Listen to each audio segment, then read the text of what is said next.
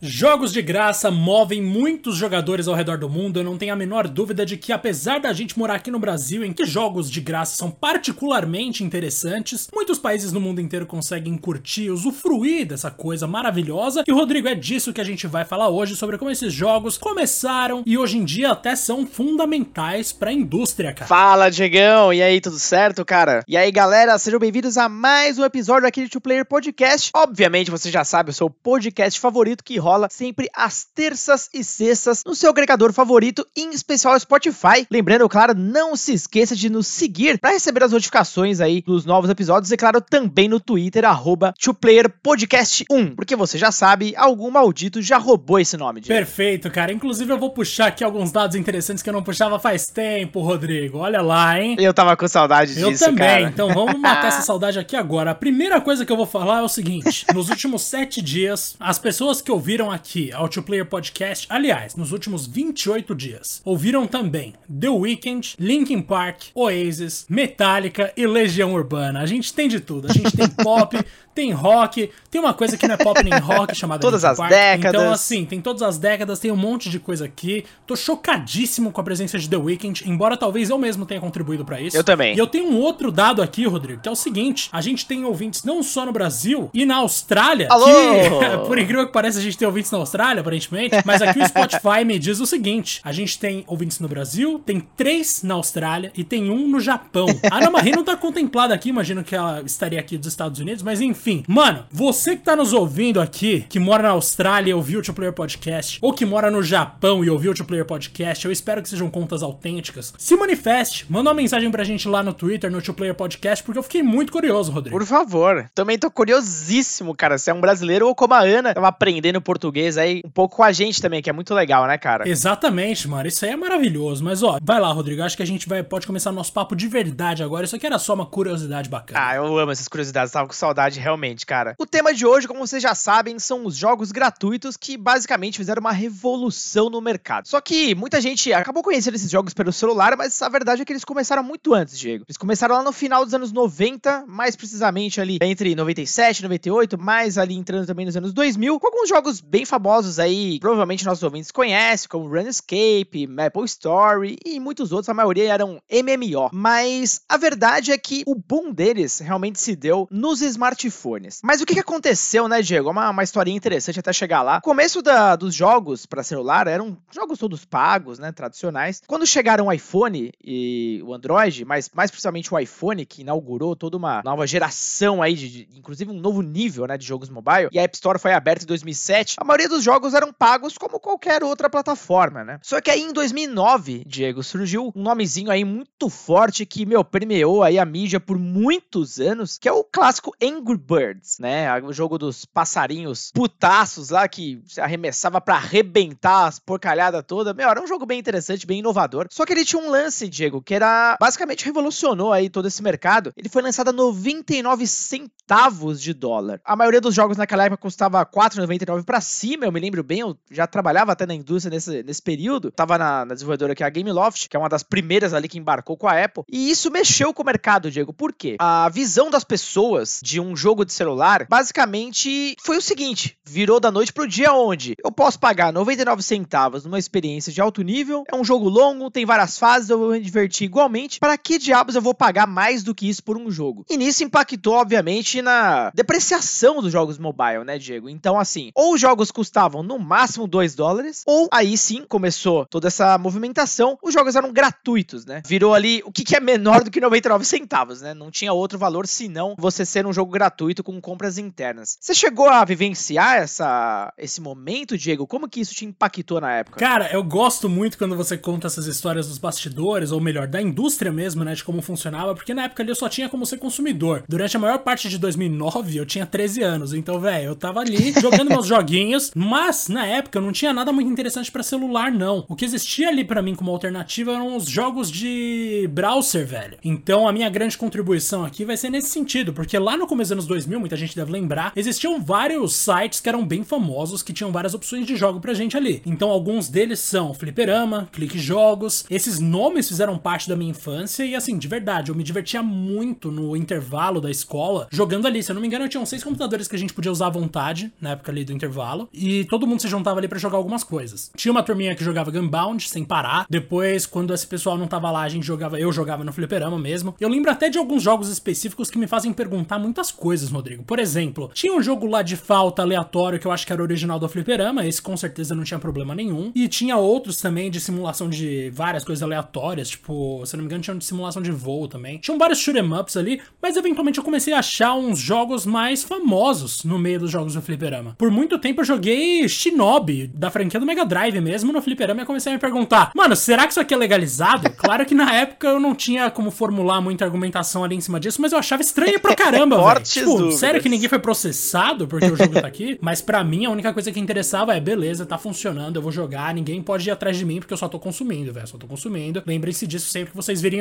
falar de alguma coisa ilícita. No Clique Jogos eu tinha até um joguinho favorito que na real era uma série, que era o Bike Mania, que era uma série que você simplesmente andava pra frente a bicicleta e passava por uns obstáculos fazendo manobras ou simplesmente evitando cair nos obstáculos. E eu achava maravilhoso aquele jogo, velho, porque para mim aquela era uma opção, como é que eu vou explicar? A gente sabe muito bem que para muito brasileiro jogos de videogame não eram caros naquela época ali. Com 15 reais às vezes você comprava quatro. Então, claro que era muito comum a gente comprar as coisas e tal, mas para mim, pelo menos, uma criança que não tinha dinheiro algum que era dela própria, não sei quando eu ganhava uma mesadinha ali, não sei o que, a opção, quando eu já tinha cansado os jogos que estavam no meu porta CD, eram os jogos de browser, e claro que esses dois sites eram fundamentais, assim como alguns outros que muita gente conhece, como o Rabu, ou Rabo, que é como eu chamei minha vida inteira. E até hoje eu acho que eu tenho meus itens de Lua Nova, o segundo filme de Crepúsculo, lá Ô, no Rabu, porque eu decorei toda a minha sala com isso aí. Gastei dinheiro real. Olha Cara, é só. é impressionante como eu sempre associei a ideia de jogo gratuito a jogo online ou a internet de alguma forma. Porque na minha cabeça, assim, claro que no videogame ali não tinha como, né? No PS1 a gente não podia baixar um jogo grátis, se eu não me engano, porque não tinha nem internet. Ou pelo menos aqui no Brasil não tinha. Ou pelo menos na minha casa não tinha. Então, para mim, sempre foi uma questão de, tipo, a internet viabilizou os jogos gratuitos, sabe? Eu imagino que tenha sido a porta de entrada para muitas pessoas que não tinham como ter um console. Embora os jogos fossem baratos, como na época ali do PlayStation 1, PlayStation 2, como a gente falou aqui, não necessariamente legalmente, mas enfim, os consoles continuavam sendo coisas caras. E muita gente que eu conheço nunca teve um console, sempre teve um computador, talvez porque usava junto com o resto da família inteira, dividindo o mesmo PC no começo dos anos 2000. E essas pessoas começaram a jogar justamente por meio desses sites ou até outras coisas ali. E eu acho simplesmente fenomenal, mano, como isso surge como uma opção para quem nem sequer tinha videogame. E hoje o jogo gratuito é fundamental para que os videogames continuem sendo populares, imagina, porque programas como PS Plus ou Xbox Live Gold não existem de graça, né, velho? Então, assim, acho maravilhoso, velho, de verdade. Jogos gratuitos para mim são uma coisa gigantesca, assim, que para mim surgiram como uma coisa muito mais de segunda opção e hoje eu vejo como algo fundamental para que a indústria continue funcionando e agradando todo mundo numa época em que jogos são absurdamente caros. Cara, você tocou num assunto muito interessante que é a acessibilidade. É, ainda mais em países como o Brasil, né? Você menciona muito bem, onde as pessoas não têm muitas condições. É, os jogos gratuitos eles abriram portas, né? Tanto para quem não ligava muito para jogos, quanto para quem ligava e não tinha muitas condições. Afinal de contas, o risco de quem baixa o jogo gratuito é zero. Se o cara não gostou, ele simplesmente deleta. E se comprou e não gostou? E aí é um grande problema, né? Então é, é muito bacana isso de ter aberto aí uma legião de novos jogadores. Eu me lembro muito bem nosso impacto que teve isso na, na indústria. Da noite pro dia, a indústria cresceu uma velocidade impressionante, não à toa. Falava-se muito naquela época, né, Diego, dos anos 2009, 2010, onde a gente estava ainda na geração do PS3, Xbox 360 Wii, que era o fim dos consoles, os celulares vão dominar tudo, todo mundo só tá jogando em celular, que não sei o quê. A galera falava a mesma coisa do Stadia, né?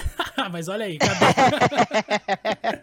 As previsões, né, que eu, olha, por um breve período eu quase cheguei a acreditar nisso, porque realmente só se falava em iPhone, depois veio o Android também, mas realmente era uma era um hype assim muito grande, muitas desenvolvedoras famosas estavam migrando muitos dos seus projetos para celular, né? Mas isso acabou não se provando aí. E no fim das contas, claro, os celulares são mais uma plataforma, claro, para você jogar e não para substituir absolutamente nada. É legal a gente ressaltar, né, Diego? Você comentou sobre a sua primeira transação em um jogo online, achei bem interessante isso, foi bem cedo pelo que eu tô vendo. E a gente pode dividir os jogos freemium, né? Muita gente gosta de chamar assim também, em duas em dois estilos, né? A gente tem o que você justamente consumiu, que é um jogo que você pode jogar de graça, e você tem microtransações opcionais, né? Claro que muitas vezes os jogos te condicionam a isso para você acelerar o progresso de alguma coisa, um timer e tudo mais. Mas a gente tem também os free to play, onde ele não tem compras internas, e sim você assiste propagandas. Até teve uma pesquisa, Diego, não muito tempo atrás, bem interessante, é da Newzoo, onde eles uh, conversaram com jogadores né, de jogos de celular e eles perguntaram qual que era o tipo de recepção que eles tinham de jogos desse tipo. E para eles, é, eles preferiam assistir propaganda propaganda e depois ganhar uma recompensa em troca, né? Então, por exemplo, você tá lá sentadão, vê propaganda daquele lanche maravilhoso e ganha umas moedinhas em troca, do que você comprar um jogo de fato ou ter compras internas. Então, os usuários começaram a ser mais receptivos a isso, não à toa. Hoje a gente tem muitos jogos em celular que focam nesse, nesse modelo, né? Para você, algum desses modelos já te incomodou de alguma forma, no sentido de você ver aquele pay to win que a gente fala, né? Que é, putz, pague para ganhar? Ou você acha que até hoje em dia as produtoras já souberam como equilibrar esse modelo e trazer uma, uma experiência digna? Uau, né? A gente tem exemplos, o pior de tudo para mim é exatamente o que eu vou falar agora, que é a gente ter exemplos de jogos que são pagos e mesmo assim existe o lance do pay to win. Isso já me incomodou bastante, como no caso de Star Wars Battlefront 2, que talvez tenha sido a coisa mais icônica de todos os tempos nesse sentido. Agora, velho, realmente assim, eu vou ser sincero, eu não tenho uma experiência particularmente negativa nesse sentido de eu jogar alguma coisa competitiva e sentir que eu tenho desvantagem por causa do dinheiro.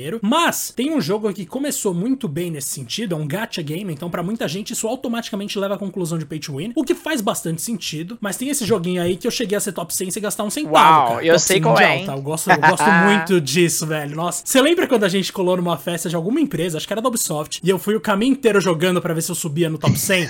Mano, quando eu consegui. tá vendo, gente? É isso que merda. esses jogos fazem com as pessoas aí, ó. velho, no começo da festa eu não tirava o olho do celular, mano. Tava ridículo, mas enfim, depois eu parei. O ponto é, mano, Sensei Awakening, no começo do negócio ali, era um bagulho muito legal, porque realmente, apesar de você poder gastar dinheiro, você podia ter muita sorte também. Eu cheguei a tirar o Shaka e o Saga na época que tinha os 12 Cavaleiros de Ouro só na versão mais básica. E, velho, eu tinha metade deles, inclusive os dois mais fortes. Então, para mim, aquilo foi absurdo. Isso sem gastar dinheiro. Depois começaram a entrar mais coisas, né? O jogo foi ficando mais complexo. E aí, a grana passou a ser um fator muito importante do jogo. Eu acabei me afastando, então foi uma coisa meio decepcionante. Além disso, eu não sinto muita. Eu não entendo muito quando as pessoas reclamam de, de microtransação em jogos, que você, na real, não precisa gastar dinheiro. É só uma questão estética. Eu entendo que para muita gente pode ser frustrante, como por exemplo em Mortal Kombat 11, vai. De novo, vou falar de um jogo pago aqui antes de falar de um jogo gratuito. Em Mortal Kombat 11, muita gente reclamou quando saiu que era muito difícil você obter as moedinhas do jogo para comprar as coisas na cripta. E a cripta é onde você desbloqueia justamente as skins, que é uma coisa que todo mundo gosta, porque MK tem umas skins maravilhosas. Mas o ponto é que skin não muda em nada a jogabilidade, é só o estilo. Então, se você não tem paciência para juntar toda aquela grana, sinto muito, cara. Tipo, é, acontece, dá vida, mas isso não muda nada no, em como o jogo funciona. O mesmo vale para outros jogos online, tipo, sei lá, o jogo dos Power Rangers, que eu,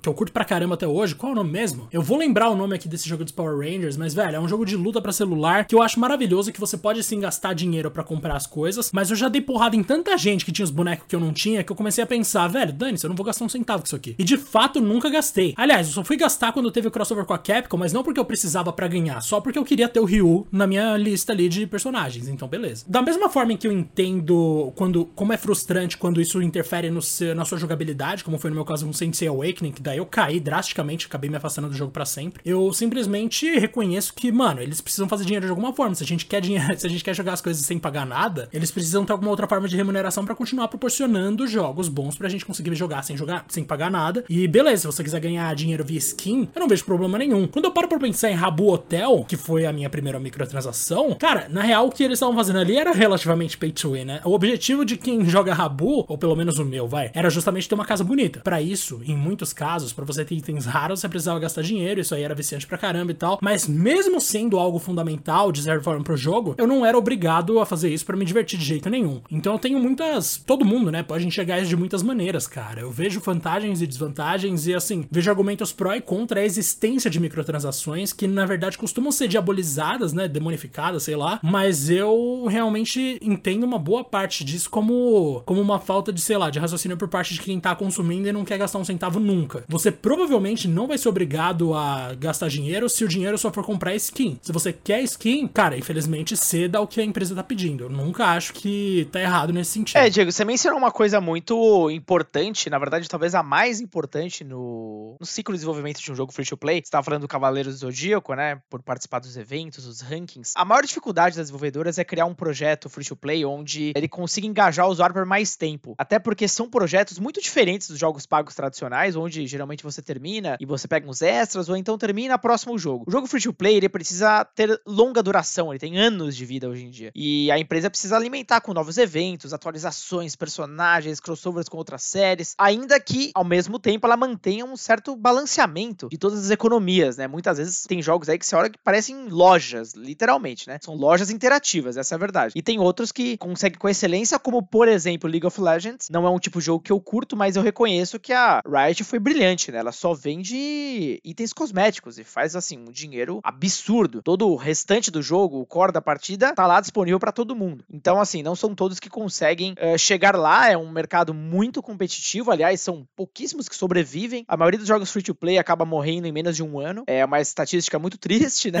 É, realmente. Exato. E, e tinham empresas que lançavam 4 a 5 jogos free to play para ver se algum vingava. E aí nasceu o que a gente chama de soft launch, Diego, que é uma, uma espécie de lançamento prévio, né? Um lançamento de testes em algumas regiões. A empresa vai vendo o comportamento de usuários. Geralmente ela faz isso em países menores, mas bom poder aquisitivo, né? Ou que combina com público-alvo. E aí dali ela vai fazendo aqueles ajustes, um pente fino aqui e ali, para depois lançar para o mundo inteiro. Cara, é um trabalho assim realmente desgastante. É, na Gameloft eu vi muito isso, inclusive eu participei efetivamente de alguns processos aí beta, né? E eu via como cada atualização trazia um equilíbrio aqui, outro ali, não podia quebrar, puta, virava pay to win. E é o grande desafio, porque muitas vezes era um jogo competitivo, né? E jogo competitivo com opções em que um jogador que paga tem vantagens, é um jogo que nasceu morto, né? Essa é a grande verdade. É um desafio constante mesmo para essas empresas conseguirem atingir ali um status interessante. E mesmo séries consagradas, né, Diego, como Final Fantasy, fracassaram miseravelmente e também conseguiram sucesso. É realmente, ainda que seja um mercado, entre aspas, maduro, há muita tentativa e erro. Bom, a gente falou muito aqui, né, Diego, de PC, de console. Achei muito interessante até que a gente traz momentos muito distintos, né?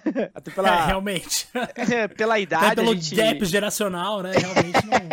pela idade. E, cara, falando de consoles mais tradicionais, como que você vê o jogo free to play? Você já experimentou um que te agradou? Tem algum que você, inclusive, joga hoje em dia? Que ainda não seja uma recomendação, não chegamos lá ainda. Cara, boa pergunta, mas assim, é, na real, agora que eu pensei aqui, é quase óbvio que eu vou falar, mas enfim, vamos lá. Algum jogo que foi criado para ser gratuito e não que simplesmente se tornou gratuito por um tempo específico, como Fall Guys, hoje em dia não tem, acho que nenhum que eu jogo, mas, claro que a exceção, para mim e pra muitas pessoas, é Fortnite. Porque Fortnite, embora tenha um modo pago, sempre teve um modo gratuito, e esse modo gratuito foi o que popularizou o jogo absurdamente, e pra mim é isso que foi a principal razão para Fortnite ter se tornado a potência que se tornou. Se a gente for parar pra pensar no potencial de divulgação que enxergar em Fortnite, empresas como a Disney investindo pesado ali, a DC Comics mesmo investindo pesado, a Warner, todo mundo quer brincar um pouco ali com Fortnite porque atinge uma galera absurda. E chegou a um ponto em que eu deixo de enxergar Fortnite como um jogo e passo a enxergar como uma forma de mídia dela mesma, assim. Fortnite é uma coisa em que você pode alcançar muitas pessoas e é como se fosse, sei lá, da mesma forma que a TV é um tipo de mídia, a internet é um tipo de mídia, Fortnite é um tipo de mídia, mano. Você coloca seu negócio ali, o que quer que seja que você quer expor para as pessoas comprarem, e o potencial de você atingir milhões de pessoas é imenso, porque o bagulho é um absurdo de sucesso, assim, velho. Então, falando em jogos de console que são gratuitos e que eu costumo jogar, eu só consigo pensar em Fortnite e recentemente, não surgiu assim, mas hoje em dia é, Rocket League. Rocket League que eu acho maravilhoso, indico para todo mundo, mas eu não sei se você tem alguma outra indicação aí, Rodrigo. Cara, eu acho que você matou a pau, inclusive, sabia? Hoje, né, numa história mais recente, fora o League of Legends que eu comentei, acho que Fortnite é o exemplo máximo dessa categoria, né? E você pode perceber, né, Diego, a Epic ela aplicou todos esses fundamentos que eu comentei agora há pouco, que era trazer conteúdo novo o tempo inteiro, você tem que manter essa galera engajada. Não à toa ela faz esses crossovers quase que uh, a cada dois meses vem algo grande, agora mesmo tá rolando com a Marvel. Já teve show, já teve estreia de clipe de música. É impressionante. E aí são os clássicos jogos como serviço também que a gente fala, né? Onde os jogadores o tempo inteiro são bombardeados ali com novas missões e, e coisas do tipo. Então é não à toa, né? Muitos desses jogos que inclusive fazem sucesso até hoje são jogos competitivos, né? Onde o multiplayer com a galera é o, é o essencial. Bom, e a força desses jogos mobile tá muito além do ocidente. Aliás, o Japão, Diego, é um dos países mais fortes desde que os jogos celulares explodiram por lá por várias razões, né? Seja por falta de tempo, falta de espaço até para os consoles. O jogo mobile realmente cativou o interesse dos japoneses, não à toa eles estão entre os mais jogados. Você vê esse tipo de comportamento chegando também no Brasil de alguma forma? Cara, difícil dizer. Imagino, assim, de verdade, acho que sim. E eu até queria ouvir de você, Rodrigo, já que você trabalha na Animo, porque vocês conversam com uma parcela da população bastante específica. E pelo que você me conta, às vezes ali, o que mais faz sucesso na Animo é justamente a ideia dos jogos mobile, né? Dos jogos, e muitos deles são gratuitos, como Free Fire, por exemplo, que é um sucesso absurdo e eu sei que na Animo se transmite bastante. Então, embora eu não tenha qualquer opinião formada a respeito, talvez você consiga me ajudar a enxergar alguma coisa aí. Mas com certeza. Essa minha pergunta foi até uma pegadinha, essa do Brasil. Porque teve uma pesquisa recente, né, da, da pesquisa Game Brasil, onde a plataforma mais popular do Brasil hoje é o celular de longe. Então, 86% da galera que joga ativamente no Brasil está jogando no celular. Isso é muito mais do que qualquer outra, muito mais do que PC, muito mais mesmo do que console ainda que, né, a gente sabe os valores hoje em dia, então faz totalmente sentido. E a esmagadora maioria tá jogando jogo gratuito, né? Muito difícil alguém estar comprando jogos premium, né, por assim dizer, porque você pode às vezes baixar um jogo gratuito e pagar para destravar e tirar as propagandas, por exemplo. Então é, majoritariamente são jogos free to play bombando no Brasil. E eu acho que isso explica muita coisa, né, Diego? Eu acho que tá muito mais relacionado à nossa situação econômica de uma forma geral do que especificamente dos jogos em si, porque a distribuição é do mesmo nível do que os outros países, os jogos são bacanas, mas quando você vai entender quais jogos na real o brasileiro tá baixando, você entende que ainda há uma grande limitação, principalmente no que tange a valores de celular, por exemplo, onde a galera só pode comprar celulares muito básicos e eles acabam baixando jogos como, por exemplo, hoje, não tem como a gente não mencionar o Free Fire, né? Que é o jogo mais jogado no Brasil. Ele bateu qualquer outro título que você possa imaginar, talvez somados, e outros países emergentes também estão seguindo mais ou menos essa mesma onda. E eu acho super legal, cara. A gente pode voltar nesse papo, inclusive, da inclusão, né, Diego? Porque a diversão de um jogo de, de console e PC não tem como, é uma diversão de luxo quase hoje em dia, né? Nossa, sem dúvida alguma, né? Se não fosse celular, acho que muitas pessoas nem conversariam sobre videogames em contextos que eu vejo, por exemplo. Às vezes tem reunião de família que eu colo e que, sei lá, colam uns primos meus lá que eles jogam algumas coisas que eu nunca joguei. E eu sei que nenhum deles tem console porque provavelmente nenhum deles sequer se interessa por isso. E eles jogam mesmo assim, mas no caso eles jogam tipo Clash of Clans, acho que é esse o nome, né? é esse mesmo. jogos de celular, vocês podem ver aqui. Desses que são mais famosos, eu não manjo nada, mas daqui a pouco eu vou recomendar vários jogos de celular aqui que são mais lado B que eu curto bastante. E vários outros lá que eles fazem até timinho para jogar que eu acho maravilhoso. Então, até para quem, sei lá, não tem muita paciência ou acha que investir dinheiro em console é uma parada que, ah, não vale mais a pena ou simplesmente é chato. Putz, isso do celular é maravilhoso, porque pode tanto servir como porta de entrada para outras coisas, quanto simplesmente para servir como a diversão ali em si. Então, eu vejo isso como algo maravilhoso, velho. E outra, imagina aquela pessoa que vê, ouve falar de vários jogos, como eu era em 2009, 2010 ali, ou mesmo em anos anteriores, quando eu tinha acesso a alguma coisa de um outro console que já existia, eu não tinha. Imagina essa pessoa vendo as, as pessoas falando de tantos jogos e tal, e ela não tem nenhuma opção de jogo na vida. É difícil, né, mano? Você vê um pessoal falando PS4 você não tem dinheiro para comprar um PS2 usado. É foda. Então a sua opção muitas vezes é justamente o celular, e o celular hoje em dia a gente sabe que tem coisas magníficas, mano. Seja pela criatividade dos desenvolvedores, como no caso de Among Us, que é um jogo de lábia, ou seja pela qualidade gráfica de alguns títulos específicos que são maravilhosos. Mesmo, mano, eu sei que é estranho levantar esse jogo aqui, mas, mano, South Park Phone Destroyer é um que eu acho assim lindíssimo, porque é igual o desenho, velho. E na boa, você consegue se divertir bastante. Eu acho maravilhoso. É um jogo de celular também. Então, putz, com certeza ideia de inclusão é boa, mas não só por esse lado, né? Também até os streamers que eu conheço da Anima que você fala, tem lá suas próprias histórias que tem tudo a ver com inclusão e é viabilizado toda a história deles ali, todo o sucesso deles de certa forma é viabilizado pelos celulares. E mano. você vai ver, ó, Diego, vou dividir uma informação bem interessante. Vou falar o ranking, o top 10 dos jogos que mais geraram grana em 2019. Isso somando App Store e Google Play, tá? Mundo inteiro. É interessante porque a gente sempre tem na cabeça alguns nomes de jogos, mas eu quero ver quantos você conhece, porque eu já não conheço boa parte aqui, tá? Talvez eu tenha escutado de nome por acompanhar o mercado, mas vamos ver, ó. Primeiro lugar, Honor of Kings. Não sei se você já ouviu falar nisso. É um jogo de estratégia publicado pela Tencent. Impressionante o que faz esse dinheiro, cara. Só ano passado ele rendeu 1,5 bilhão de dólares em revenue, né? Ou seja, realmente é surreal e é um título que você não escuta falar aqui, né? É muito louco isso. Quando você vai para a segunda posição, você vai para PUBG Mobile, ok, uma marca muito conhecida, e você entende que, pô, tava bombando, mas eu duvido que o ranking desse ano, por exemplo, vai ser sequer parecido com esse. Em terceiro lugar, a gente tem o Fate Grand Order. Não, mano, não. Esse você conhece. O que, que a galera tá fazendo? Puta, da mano. Sony, foi esse jogo, né? nossa, foi esse jogo que transformaram a Artúria em uma coisa que eu não quero nem falar. Não, e é interessante, porque esse foi o jogo que mais fez grana no Japão. Quarto, você tem o eterno Candy Crush Saga. Olha só que coisa, o primeiro Candy Crush ainda. Em quinto, o Pokémon GO, né? Muita gente falava, ai, Pokémon GO morreu, é só uma febre. Pode até não ter aquela falatório danado, porque nenhum jogo dura, fica em alto nível por tanto tempo desse jeito, mas o que ele faz de dinheiro é um troço surreal. Em sexto, você tem Monster Strike, que também é um título que faz mais sucesso puramente no Japão. Você tem depois uma versão mobile do Lineage, que era um MMO bem famoso de PC, né? Em oitavo, você tem o Clash of Clans, que é um dos títulos mais antigos em atividade aí hoje em dia. Você tem em nono Westward Journey. E em décimo, você tem um tal de Homescapes, que não faço também a menor ideia do que é isso aqui, cara. Não faço a menor ideia mesmo. É interessante, né? Surgem nomes aqui que a gente não faz a menor ideia e são IPs que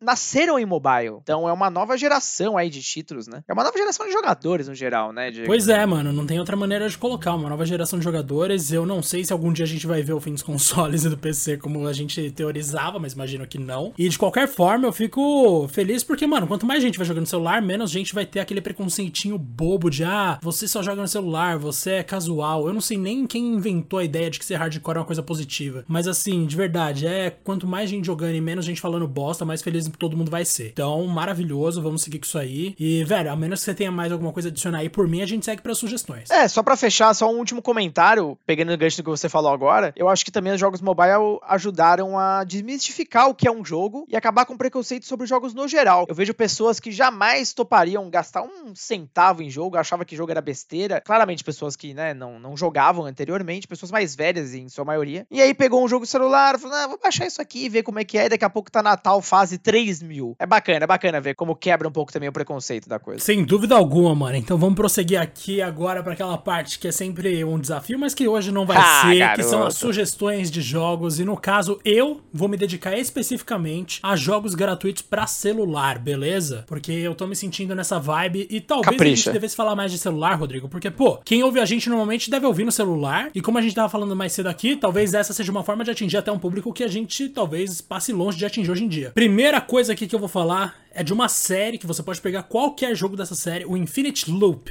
Eu gosto muito do Infinite Loop Energy, que tá disponível para Android e iOS, e é um jogo de puzzle. A sua única coisa ali, sua única função é juntar pontinhos, velho. Só isso. Isso pra é muito todo viciante. mundo ali se acenda. Então, tipo, você tem uma lâmpada de um lado, vários pontinhos, uma lâmpada do outro, você tem que conectar tudo para formar uma coisinha ali, uma imagem específica, e tudo colorido, que eu acho sensacional. Mano, recomendo muito esse jogo. Já falei mais cedo de South Park Phone Destroyer, que é muito engraçado para quem curte a série, principalmente vai ser sensacional. E agora eu vou para dois jogos que são o que eu mais gosto de jogar, que é coisa de luta. Então, Power Rangers Legacy Wars, que é um jogo incrível dos Power Rangers, velho. De verdade, eu sei que Power Rangers hoje em dia é uma marca extremamente brega. Aliás, talvez já tenha nascido brega, mas mesmo assim eu recomendo muito esse jogo de luta. E um outro jogo aqui, o Shadow Fight 3, que é um jogo de luta com espadas, que eu acho maravilhoso, velho. São três movimentos que você tem, mais a opção de andar para frente, para trás, pular e não sei o que. E eu acho esse jogo simplesmente genial, velho. Então vai lá, Rodrigo, sua vez. Pô, gostei, tá bem diversificado, hein? Eu vou dar três sugestões aqui bem diferentes também uma das outras. Uma é de uma série muito tradicional e que eu fiquei impressionado como eles conseguiram converter perfeitamente perfeitamente pro celular e o dinheiro não subiu a cabeça, que é o Call of Duty Mobile. Meu, é impressionante como eles conseguiram transpor a série de uma forma incrível pro celular. Visualmente falando, é impressionante. Todos os modos estão lá, incluindo Battle Royale. Basicamente, você só gasta com cosméticos, cara. O resto tudo você habilita jogando mesmo. Nossa, eu joguei esse jogo a exaustão quando ele saiu. Depois eu continuei jogando. Ele tem uma curva de aprendizado um pouco alta